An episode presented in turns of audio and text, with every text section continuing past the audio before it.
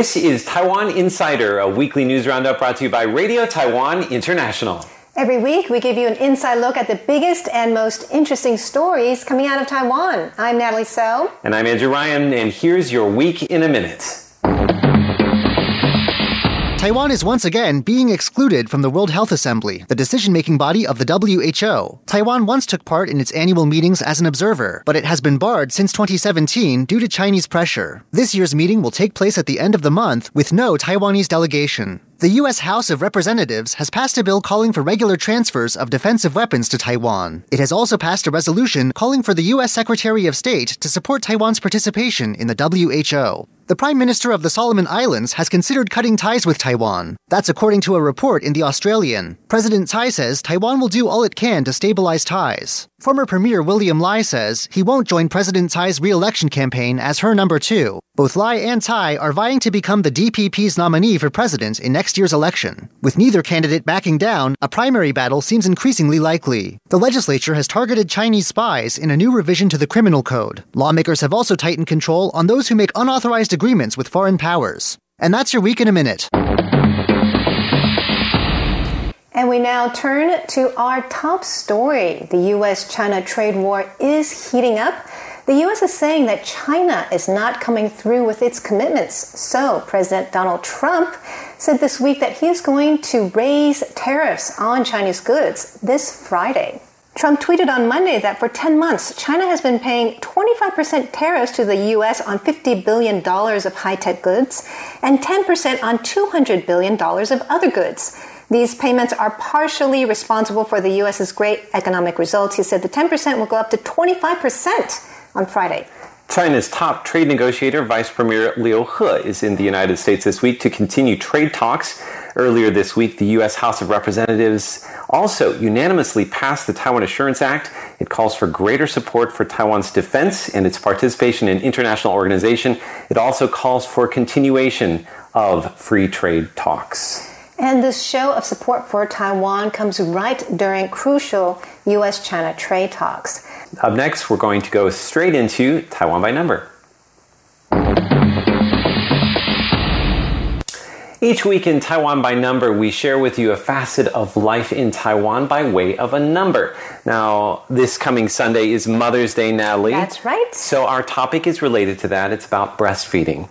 Now, in just a moment, we're going to uh, share with you a report about how the WHO says that breastfeeding uh, can help reduce the risk of your child becoming overweight. But first, a question for you. Okay. A little quiz. All right. What percentage of babies under six months old in Taiwan are exclusively breastfed? 20%? 20%. One guess. Okay. Uh, very good guess. 20%. We'll have the answer for you in just a moment. First, have a look at this report. Taiwan is encouraging new mothers to breastfeed. Not only is it good for the baby, it's good for the mother too. WHO research has found that babies that are breastfed for less than six months are more likely to become overweight children. Pediatrician Tsai says breastfeeding reduces insulin secretion, and bifidobacterium in breast milk can help reduce the likelihood of becoming overweight. A WHO study of 100,000 European school children found that of all the children that were not breastfed as babies, one in five was overweight. Last year in Taiwan, 46% of babies under six months were exclusively breastfed, close to the WHO world goal of 50% by 2025. The Health Promotion Administration's Chen Lijun says breast milk is the most natural, so it's better for babies than formula. The WHO recommends feeding babies only breast milk for the first six months, and along with solids until the age of two. All right. So before the video, I asked you what percentage of babies under six months of age are exclusively breastfed in Taiwan? And you saw the answer in the video. You said 20%? Yeah. And the answer is have a look at this. I'm so impressed. 46%. That's a lot. Because I did that with my first child. That's very hard to do. I can't even imagine. They get really hungry, and Yeah. um, because breast milk is not as filling as formula milk. Mm-hmm. So you have to be there every three hours, or you have to pump, and, and there's a lot of work involved. But And that's great. It's great that it's so high. It is very good, uh, and we're going to tell you some of the great reasons uh, why uh, you know it's good to have you breastfeed your child. But actually, I want to tell you another uh, percentage. Back in the 1980s, the percentage uh, of six months uh, year old babies and under that were exclusively breastfed was only about 6%. Wow, that's a major improvement. A major improvement. Um, and now, so as I was doing this research, uh, I did look into some of the benefits of breastfeeding. And I, I know that you actually breastfed your kids, right? Mm-hmm. Do you want to tell us a little bit about that? Um, you know, it's a great experience. I know I knew it was good for the kids because actually the doctors and the hospitals encourage you to do so, mm-hmm. and it's great for their health and for their immunity and um, for bonding with your child. But it is demanding. It takes a lot of your time, and if you're working, you have to pump. Um, there's a lot involved. They get hungrier faster, so it's more work, and you have to get up in the middle of the night. Right, your husband can't do that for you. Right? so, so you have to be more committed than the average mom maybe who's not breastfeeding. So there's a lot of work involved, but it is a special experience. It's great for the child. But as we've mentioned, there are some great reasons why breastfeeding is good for your child. It's also good for the mom. Do you know some of those reasons? Well, I know it burns calories because you get hungrier when you breastfeed, but actually it's supposed to help you lose the weight that you gained. Helps the mom lose the yeah, weight, yeah. Not the kid. well, we did mention in the video that oh, actually reduces true. It keeps them from gaining too much weight later, right? That's right. And I know it's healthier. It's just like the perfect milk for them. So you just feel like you're doing a good job when you're doing that for your kids. Absolutely. Well, we have a list of uh, the different ways in which breastfeeding is good for the child and for the mom. First of all, as we mentioned, it is the perfect mix of fat, proteins, and vitamins. It also contains antibodies, and that means that it can help your baby fight off bacteria and viruses. It also reduces the risk of babies uh, getting asthma and allergies. And finally, for the mom, as you mentioned, it helps the mom lose weight, but it also reduces the risk of certain kinds of cancer, breast cancer and ovarian cancer. That's good news. It is very good news. Now, one of the other things that I was looking into when I was researching this topic is the law here in Taiwan. And I want to actually give you a scenario and see if you can tell whether you think this is legal or illegal. And you can play along at home. Let's say you go into a, a public place, a supermarket, and you want to breastfeed your child in public. If somebody that works at the supermarket tells you to go somewhere else, or go to a designated feeding room, is that legal or illegal in Taiwan? I think it's illegal. I've been following this because I think that some people were offended by mothers publicly breastfeeding, but then women activists um, have been, you know, trying to get the law changed so that they can do it whenever they want, wherever they want to, whenever they want to. That's right. And I mean, it's a natural thing. We know this is a, an important part of right. a child's growing up. They're not trying to expose themselves or anything. Exactly. They're trying to feed. I mean, the kids, they're hungry in any place, any time. You can't really control that. So, exactly. And your answer is absolutely 100% correct.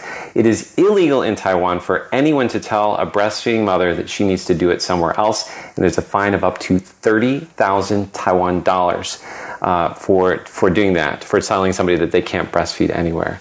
So you can see the government is totally behind breastfeeding. That's mm-hmm. great. Absolutely. And actually, there are very strict laws uh, which passed uh, in 2010. Those were actually changed this year. The ah. fines were increased. Oh, great. And uh, more places are required to provide uh, designated areas for breastfeeding. And the most interesting part of the new changes to the law this year is that uh, breastfeeding rooms cannot be in bathrooms.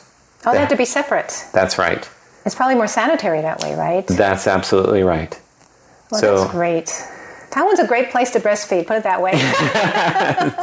I know there are still stigmas, um, so there's still you know a lot of work that needs to be done getting people on board with uh, women uh, breastfeeding in public. But I think the rooms really help because I remember they didn't have them when I was breastfeeding, so I'd be in the middle of dinner or shopping, then I have to go to the bathroom for 20 minutes just to breastfeed. I'd miss out on all the conversation and everything. I'm like, ah, oh, okay, this is mom's duty, you know. Mm. So, well, hopefully in the future uh, you'll be able to do it whenever you need to and wherever you need to. Up next, we take a look at what's happening on social media in our segment called hashtag Taiwan. This week on hashtag Taiwan, we take a look at what people are tweeting about moms because Mother's Day is approaching.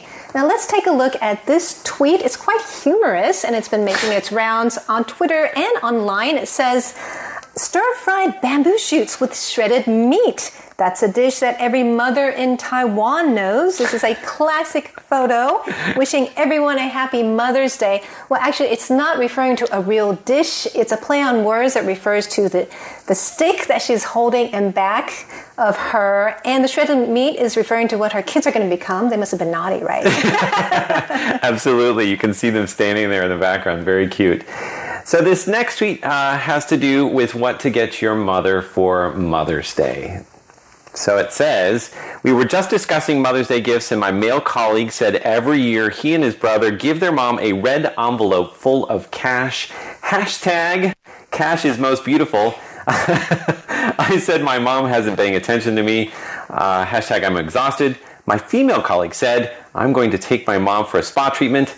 And a 27 year old single male colleague said, I asked my mom what she wants, and she said, a grandson.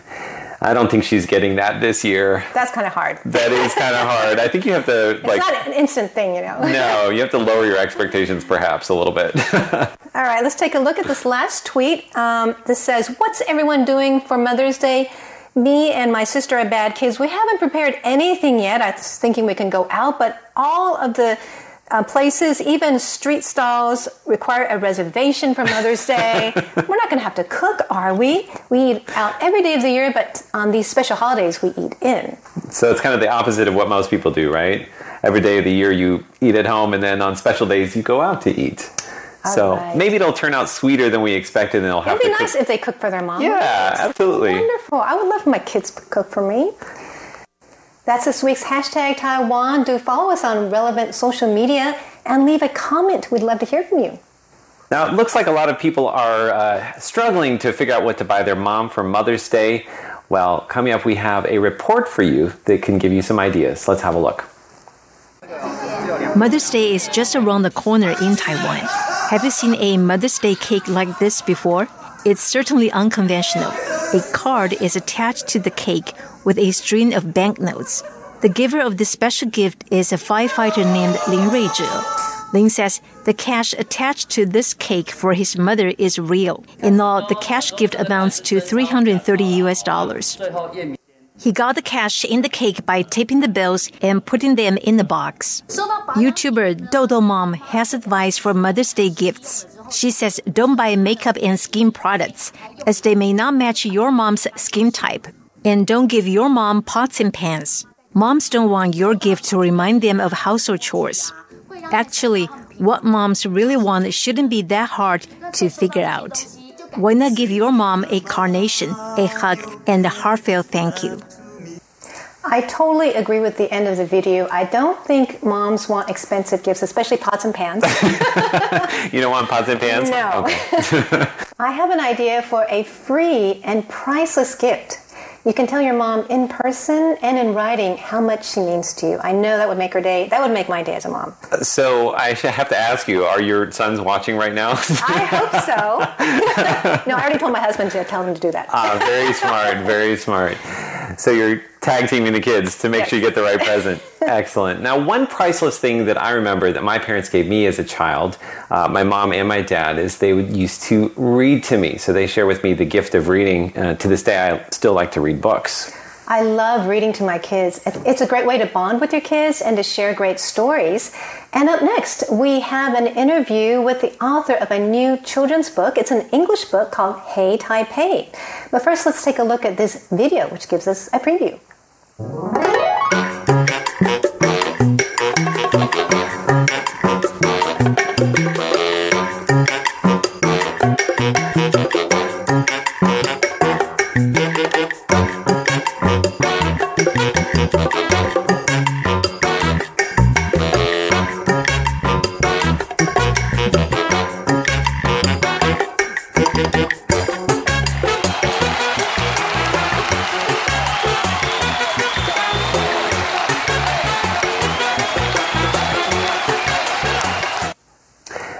also chatted with the author of Hey Taipei, Kathy Chang, to find out what inspired her to write this book. Let's have a look.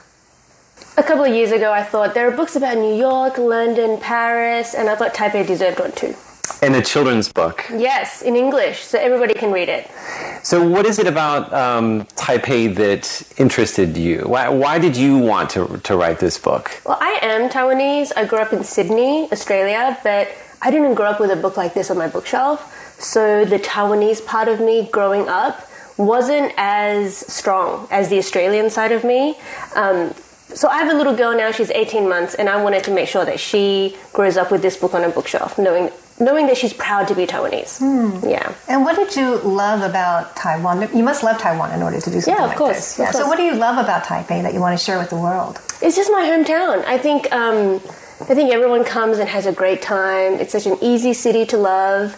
Um, lots of great history, great scenery, great food, and it's a great city for kids to travel in as well. So that's why the little the main character, this little girl, she's just exploring the city, and it's very approachable for young families. I wanted to convey that. So, who was this little girl modeled after? Was it you or was it your daughter? It's my daughter Claudia. Okay. But looking into the future, like when she's like maybe five.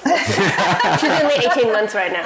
oh, wow. Yeah. So, have you read the book with Claudia? Oh, she actually read it herself the first time. She opened the book and she was like blah blah blahing like to herself. It was like, oh, look at this, look at that. Uh, I caught it on camera. It was amazing.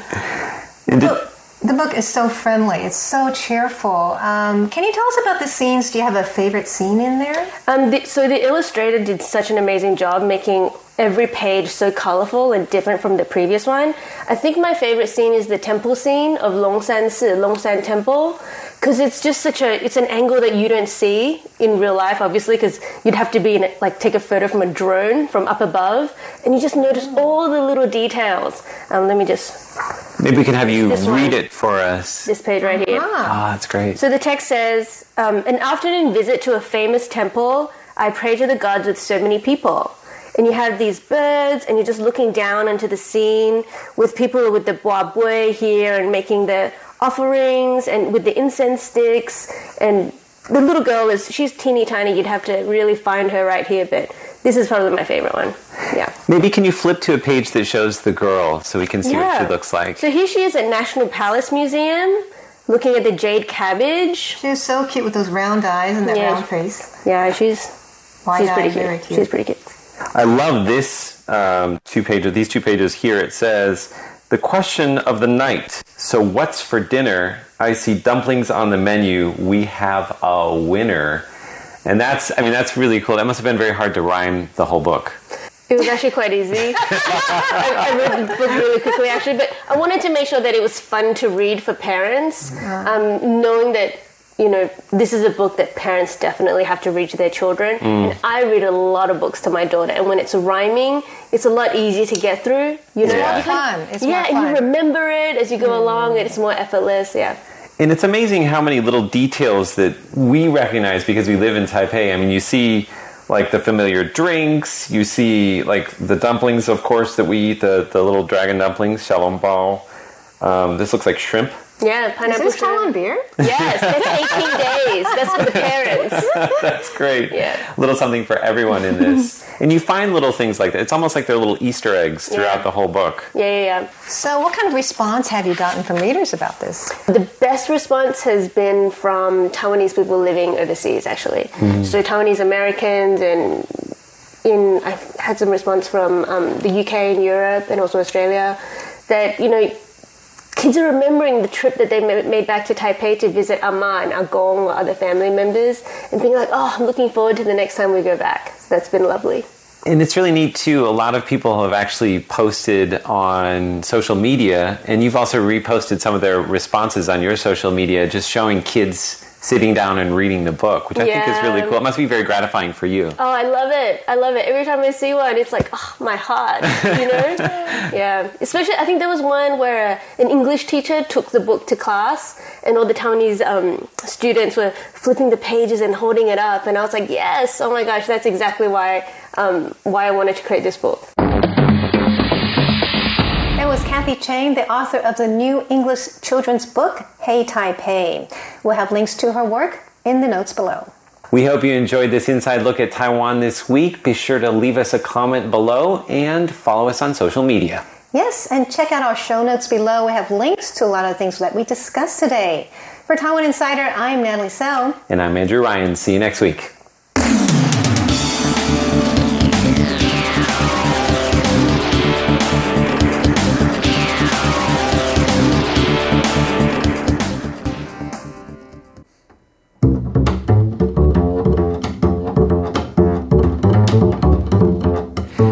Taiwan Today with Natalie So. Hello and welcome to Taiwan Today. I am Natalie So. The de facto U.S. Embassy in Taiwan, the American Institute in Taiwan, or AIT, is commemorating its 40th anniversary. And it just moved to a new complex. Now, today, to talk with us about U.S. views on Taiwan is AIT spokesperson Amanda Mansour. RTI host Andrew Ryan asked her about her views on cross strait security, and this is what she had to say. As I mentioned, we feel deeply invested in the security and the stability of the strait.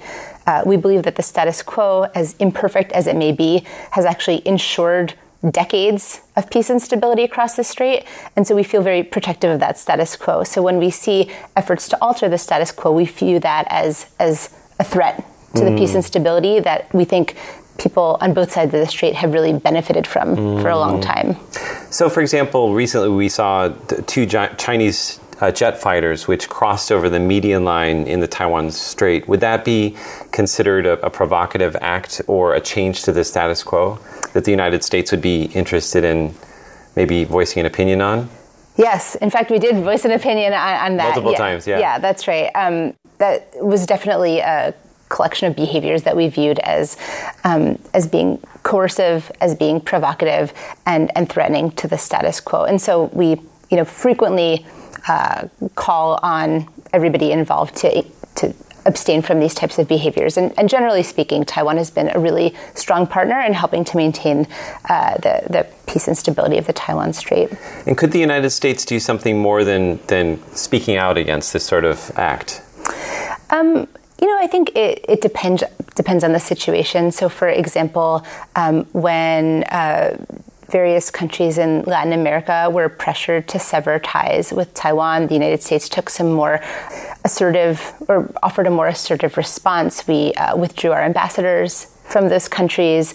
Um, you know, we look for ways to send as strong a message as possible that we think that this kind of behavior really undermines regional stability and is really unproductive to what we think is in everyone's best interest, which is, of course, peace and stability. But the Taiwan Relations Act and the three joint communiques also say that the solution to cross strait problems needs to come as a result of peaceful negotiations between Taipei and Beijing, mm. so between the two parties. Let's talk a little bit about the U.S. military that are stationed at the American Institute in Taiwan. Now, recently, this has become a news item again um, about the fact that the AIT has uh, Army, Navy, Air Force, and Marines that are in the AIT office and will be in the new compound as well. What's your take on this story? You know, this was something that we said recently. Uh, we are frequently asked about our security posture. People are really curious about um, U.S. Taiwan security cooperation. I think it's just a kind of topic of intense speculation and curiosity.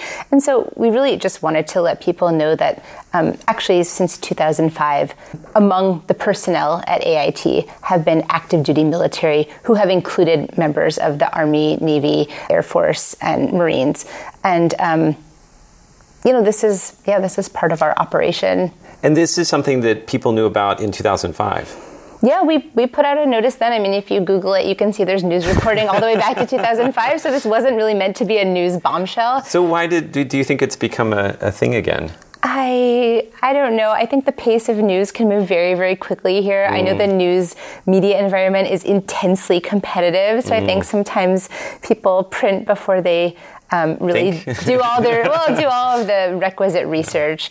So um, there was nothing really new about this mm. uh, this statement. We were really just providing context to people. But it, at the same time, then uh, Beijing has responded to that again. So that means that you need to then respond to Beijing. We don't need to respond every time they respond. I mean, I yeah, I mean, this is the life of a spokesperson, right? Right. I mean, this right. is kind of yeah. But not every inquiry deserves a response, and yeah. not every uh, you know angry message deserves a response. So in this case, we were stating something yeah. that's been true for a long time. We don't. It, it's never been a secret. It's something we were really upfront about when it mm. started, and um, yeah. I'm, I'm curious to know a little bit about your role as a spokesperson and how much you have to deal with fake news. I mean, everybody's been talking about fake news. It's become a catchphrase, but yeah. it's also something that you have to deal with. Can you talk maybe a little bit about some of the things that have happened, or maybe some specific elements of, of fake news that you've had to respond to? Yeah, so it's interesting. I mean, I frequently feel the need to kind of um, draw the line between misinformation and disinformation. And mm-hmm. I would mm-hmm. say I'm more often subject to misinformation than disinformation, mm-hmm. meaning that it wasn't deliberate or malicious. I think sometimes it's just a little bit sloppy. Mm-hmm. So, um, I occasionally find that I need to follow up with uh, reporters that I've spoken to and kind of correct the record, or more often it's reporters who report but don't call us for comment and we want to let them know that something is actually not true or that it's sort of a report of a report of a report and it becomes this game of telephone. Um, but I do think that misinformation and disinformation are very closely intertwined because in order for people to be able to to identify disinformation, which is in fact a problem. I mean, it's a problem in the United States, it's a problem in Taiwan, it's basically a problem anywhere that there is social media, I would mm-hmm, say. Absolutely. Um, in order for people to be able to really identify disinformation, they need to have reliable news sources that they can compare things they read to as, as a standard. Mm. And so, you know, we hope that news outlets will see this as sort of a call to action to be that standard so that when people see something and think that may not be right, they can then go to their trustworthy news source and say, did they report on this? How did they report on this? And that's a really useful way to figure out um, whether something is just meant to rile you up or whether something is in fact a piece of news. So um, we've actually, you know, in addition to just being sort of a victim of occasional victim of misinformation. And I just want to say I have actually had by and large very good experiences mm-hmm. with the press in Taiwan. Taiwan has um, a free and vigorous press. I'm really excited to be working here. Um, we generally get what we think is very fair coverage, and we're so happy that um, people are so interested in our activities. But as an occasional victim of misinformation, I would say that we also are really interested in at AIT in working with Taiwan to address disinformation more generally. Because, mm. as I said, this is sort of a um, a shared challenge that a lot of democracies face. And how are you working with Taiwan to do that? Yeah, so we've held a couple of workshops to uh, help build media literacy, which is kind of a, a modern term of art, I think, um, to describe people's ability to distinguish disinformation from actual news. And it's just a, a, series of ongoing consultations between the US and Taiwan. We actually think Taiwan has a lot of great expertise in this area. There's a lot of uh, work in the AI field, mm-hmm. there's a lot of uh, great fact checking work that's going on here. And so um, we hope to continue to to talk together about how to face this challenge, which, like I said, I think is really a challenge faced by a lot of democracies. I think um, outsiders try to exploit the freedom of speech and freedom of press and internet freedom that we have to undermine public trust. And I think uh, Taiwan has some great strategies. We have some strategies, and we're hoping to continue to work together and also work with other countries in the region who might also be facing this challenge. It seems to be a global problem. Yeah, absolutely. Yeah, social media. Like I said, if you have the internet, you're probably a victim of fake news. Yeah, yeah. Yes, I am, in fact. yeah. Now, uh, it's not likely that the United States is going to change its laws regarding Taiwan, um, but NYU law professor Jerome Cohen has said that perhaps the U.S. can change it, its way of dealing with Taiwan. One of his interesting suggestions was that Taiwan's representative office in the U.S., TECRO, uh, which is the Taipei Economic and Cultural Representative Office, could consider changing its name to the Taiwan Institute in America. So that would be similar to the American Institute in Taiwan. Right. Is that something that, that could happen or that, that the United States would give the nod to? I don't I don't really know specifically. I mean, I'm not sure if we've been approached about this question of, of Taiwan of TECRO changing its name. We certainly have a really good relationship with TECRO. Um, they're sort of, as you mentioned, our counterpart in the United States. Um, you know, the United States is definitely not planning to change our policy. As, as I mentioned earlier, our policy has not changed. This is something I, I say a lot. Um, but uh, yeah, a name change is something I think we would. I think that's probably a decision that would happen way above my pay grade. Is, is what I should say. it's a very clever response for a spokesperson. Do you do you have to use that often? Once in a while. Once in a while. So actually, I want to finish um, by asking you a little bit about your job, um, yeah. what it's like to be a spokesperson um, for AIT. Uh, what's been you, have been here for now. Uh, about two years. Yeah. And you've been in your capacity as spokesperson for AIT for That's about right. a year? That's right. Okay. Yeah. So, what's been the most surprising part of your job? Oh, how often my phone rings. yeah, I sometimes can't believe it. Um, like I said, you know, Taiwan has a really free and vigorous press. And mm-hmm. so, actually, when I first arrived, I invited a lot of uh, reporters to a reception. I wanted to introduce myself and get to know them. And I told them um, if you're doing a story about the United States, or about AIT, or about me, or about any kind of US policy, please call me. Mm. Please even if it's in the middle of the night, I would much rather you call me than you just report and ask questions later because my least favorite thing is when reporters print a story, send it to me, and then ask me for comment about right. a story that they've already printed. Right. Um, and I think they really took me at my word, which is actually really good. But I told them when my phone rings in the middle of the night, to me, that's a sign that I'm in like a, a really vibrant democracy. That's press freedom is alive and well when my phone is ringing and my husband's like, shh. You know? so, um, so yeah, it's uh, I guess um, you know being in Taiwan. Uh, it's been really interesting to see just the degree of interest people have in mm. AIT's activities and in U.S. policy more generally. But it, it's really encouraging because I think people generally are um, really supportive and really do see the value in the U.S. Taiwan partnership. But also, the journalists are so nice. I mean, people kind of warned me they they could it could be a little wild here essentially, but I, I have had a really wonderful experience so far. People have been very kind. I've been impressed by how smart and diligent people are. Yeah, so mm. it's it's been really good. And what's the toughest part of your job?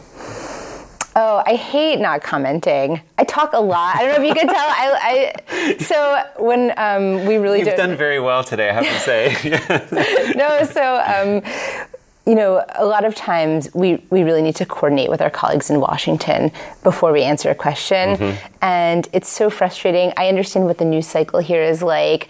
And there are situations that are serious and important, and we definitely want to say something about them, but the idea that I have to kind of hold people off sometimes overnight so we can mm. catch up with our colleagues in Washington and, and coordinate is really frustrating to me because yeah, I, you know, I want to keep up with the news cycle, but at the same time, we want to have a measured response.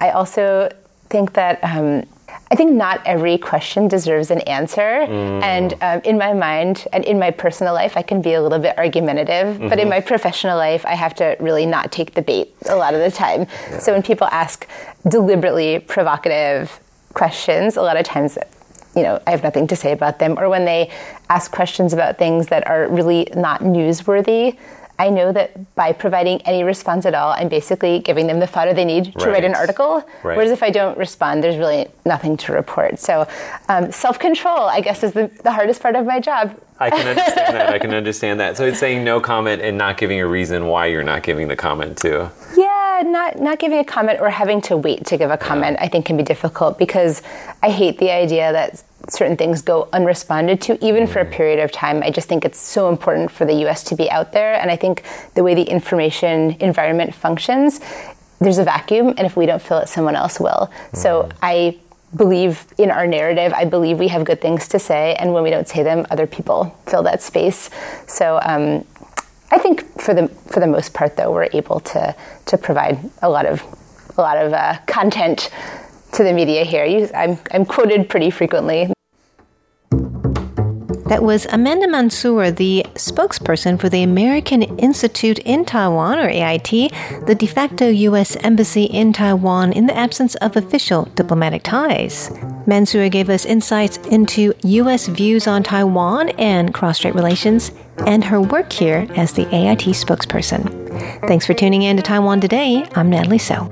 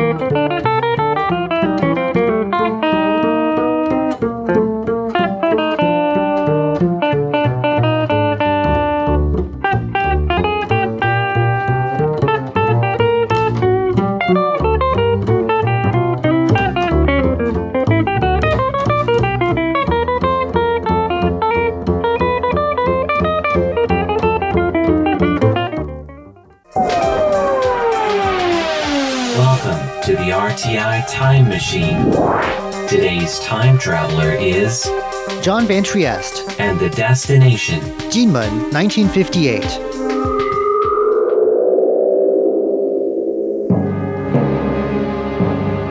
The island of Jinmen lies close off the coast of mainland China. It is one of the island outposts that remained under the control of the Republic of China after the Chinese Civil War, when communist advance pushed the government across the sea onto Taiwan. But while Jinmen remained outside communist control, its position as a bulwark so close to communist areas made it a flashpoint, a place where the Cold War got hot more than once. From August 23, 1958, into October that same year, Jinmen came under an intense period of fire from communist positions. This period of conflict is known in Taiwan today as the 823 artillery bombardment, and this year, Taiwan is marking 60 years since it erupted. To coincide with this anniversary, the Armed Forces Museum here in Taipei is putting on a special exhibit on the bombardment, set to run into early December. Here with us this week to introduce this exhibit is Museum Director Colonel Lin Qianru.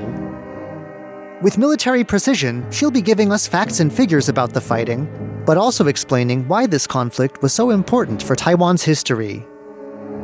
当时中共领导人毛泽东就以借口支援中东人民。Our story begins far away from where you might expect, in the Middle East. In 1958, political instability in both Lebanon and Iraq occupied U.S. attention.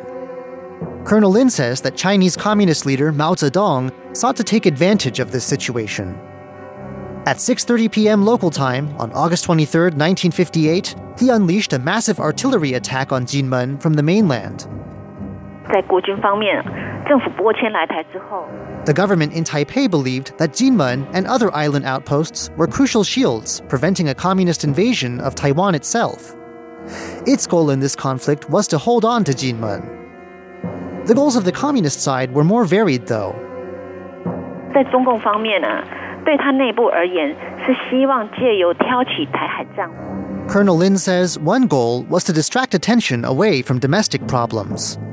But there were foreign policy goals too.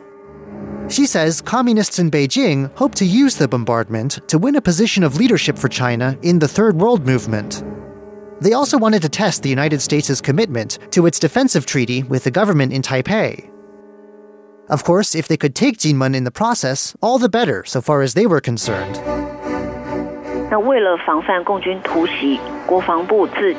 The defenders of Jinmen were prepared. An invasion attempt some years before had been thwarted. But just before the shelling started in 1958, frequent movements observed by intelligence made it clear that the ambition to take Jinmen was still alive. Preparations for defense began in July and continued through August, with preparedness inspections by officials. Colonel Lin says that when the bombardment came, the military was ready for it. The army defended against incoming shells and also returned fire, helped on by the adoption of one 8 inch U.S. howitzer. Meanwhile, the Navy kept supplies moving, providing escorts, it also engaged in several fights with communist ships, inflicting heavy damage on two occasions and keeping the communists from gaining control of the seas near the island. The Air Force also saw its share of successful missions. As the fighting continued, the government also engaged in psychological warfare. 那在此外呢，战役期间，国军还以空投、炮射 it broadcast messages through loudspeakers facing the mainland and sent leaflets via balloon, artillery launch, aircraft drop, and even floating containers. Colonel Lin says that the Republic of China government had U.S. backing during the bombardment. As we've already said, one aim of the shelling was to probe U.S. commitment to Taiwan. Colonel Lin says that Dulles, the U.S. Secretary of State, made a trip to Taiwan, that the U.S. provided ammunition and hardware, and that the U.S. sent forces to protect Taiwan itself and the Penghu Islands in the Taiwan Strait. The 823 artillery bombardment lasted for weeks without letting up. The intensity of the shelling is difficult to imagine, but a few figures may help. From August 23, 1958 to October 6th, when the communist side announced a ceasefire, close to 475,000 shells landed on Jinmen. The defenders returned fire with around 75,000 shells. One especially intense period of shelling took place during a two hour stretch on the first day of fighting. Colonel Lin says that during those two hours alone, the communists fired around 50,000 shells. 这一场战役呢，同时也造成了我戍守金门的官兵阵亡了有四百五十六人。Here, Colonel Lin gives us some more figures about the fighting to help round out our picture of its scope. 456 defending soldiers and 138 local civilians were killed in the bombardment. Nearly 2,000 military personnel were wounded, including the defense minister at the time, and the number of civilian wounded reached over 3,000. Thousands of buildings were destroyed, most of them civilian homes. 所以呢，中共便是在十月的六号宣布对金门的炮击。On October 6th, after 44 days of shelling, the Communists announced a week long ceasefire. The 823 artillery bombardment was now over, when the first week was up, the ceasefire was extended for a further two weeks. Shelling started up again from October 26th, but now it entered a strange new phase. If you wanted to know when the shells would fall, you only had to look at your calendar. On odd numbered dates, the shelling would commence, but on even numbered dates, it would stop. According to Colonel Lin, this was a sign that the communists had failed in their objectives. 这一直持续到一九七九年的元 this state of affairs, firing on odd days and resting on even days, would continue for years, regular as clockwork. This pattern only stopped towards the beginning of 1979, more than 20 years after the 823 artillery bombardment. Here, Colonel Lin summarizes the achievements of the different military branches during the 44 days of the bombardment. With its return fire, she says, the Army wrecked targets, including over 200 artillery positions, over 100 ammunition dumps, and several barracks buildings. We've already noted the Navy's work, which included the sinking of a number of enemy ships. And the Air Force took part in 12 aerial battles during the course of the bombardment. She says the number of communist warplanes downed numbered over 300. 八二三战役是一场攸关台海和平与安全 Overall, Colonel Lin says, the 44 days of fighting, of fire and return fire, of naval clashes, aerial fights, and propaganda campaigns, effectively secured the safety not just of the island of Jinmen, but also of Taiwan itself. As she puts it, it was all of great import for the peace and security of the Taiwan Strait. Colonel Lin says the ongoing exhibit is designed to remind visitors to learn the lessons of the past and to stress a need for military preparedness in order to maintain peace. In addition to an overview of the conflict, everything we've heard today, the exhibit also includes some objects that actually witnessed the fighting. Some of the items make the fighting real to visitors in a very dramatic way. 我们也向金门当地的收藏家林马腾先生借展了共军当年炮。 The artifacts on display include a fragment from one of the shells fired on Jinmen, provided especially for this exhibit by a local collector. The items also include a military helmet destroyed by a hit from a shell. Altogether, these items serve to take members of the public back to a time when Jinmen was the center of a Cold War crisis. I'm John Van Trieste, and I hope you'll join me again next week for another journey through time.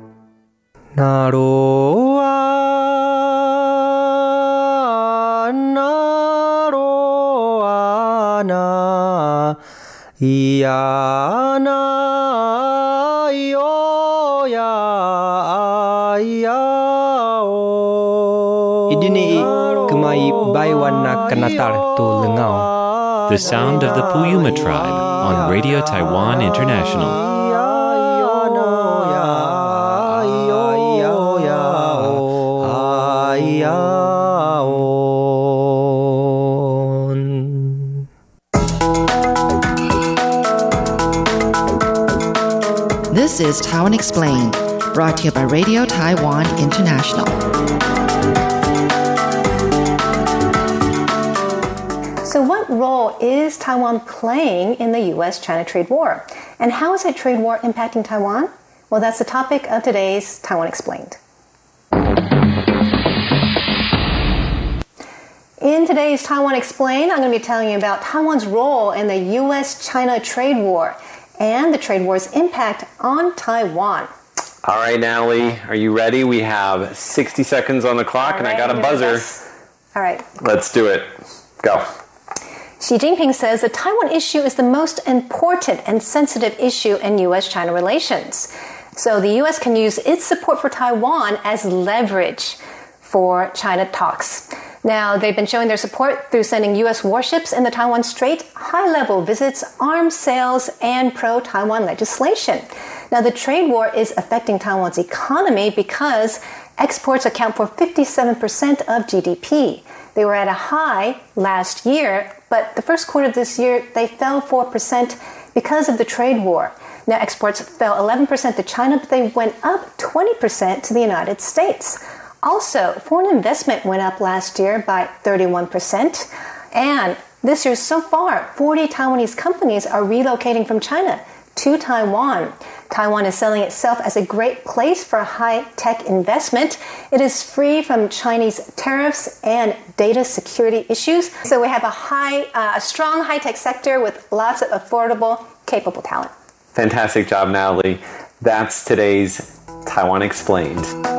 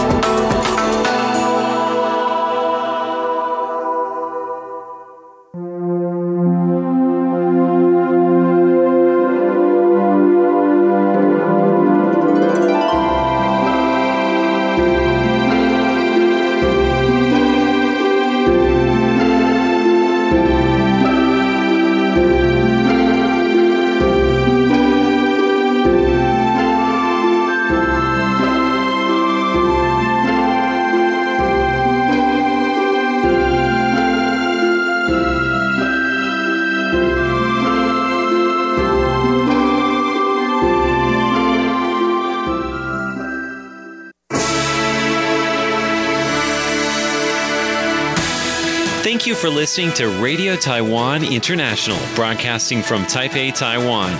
Check out our website at english.rti.org.tw. Again, that's english.rti.org.tw for the latest news and features from Taiwan. You can also listen to our programs and watch videos as well. Our 60 minute English language program can also be heard every day at the following times and frequencies.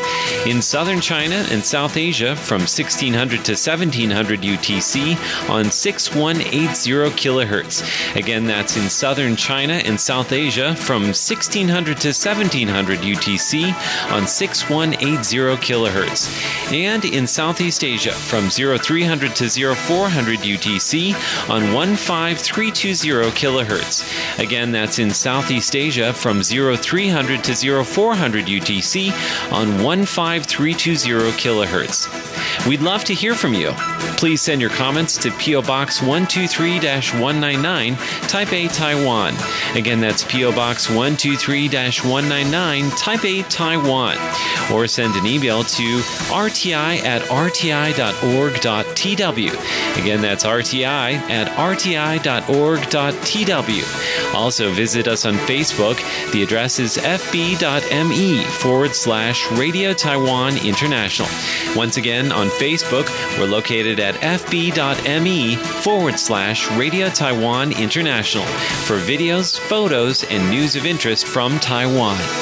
Thank you once again for listening to Radio Taiwan International.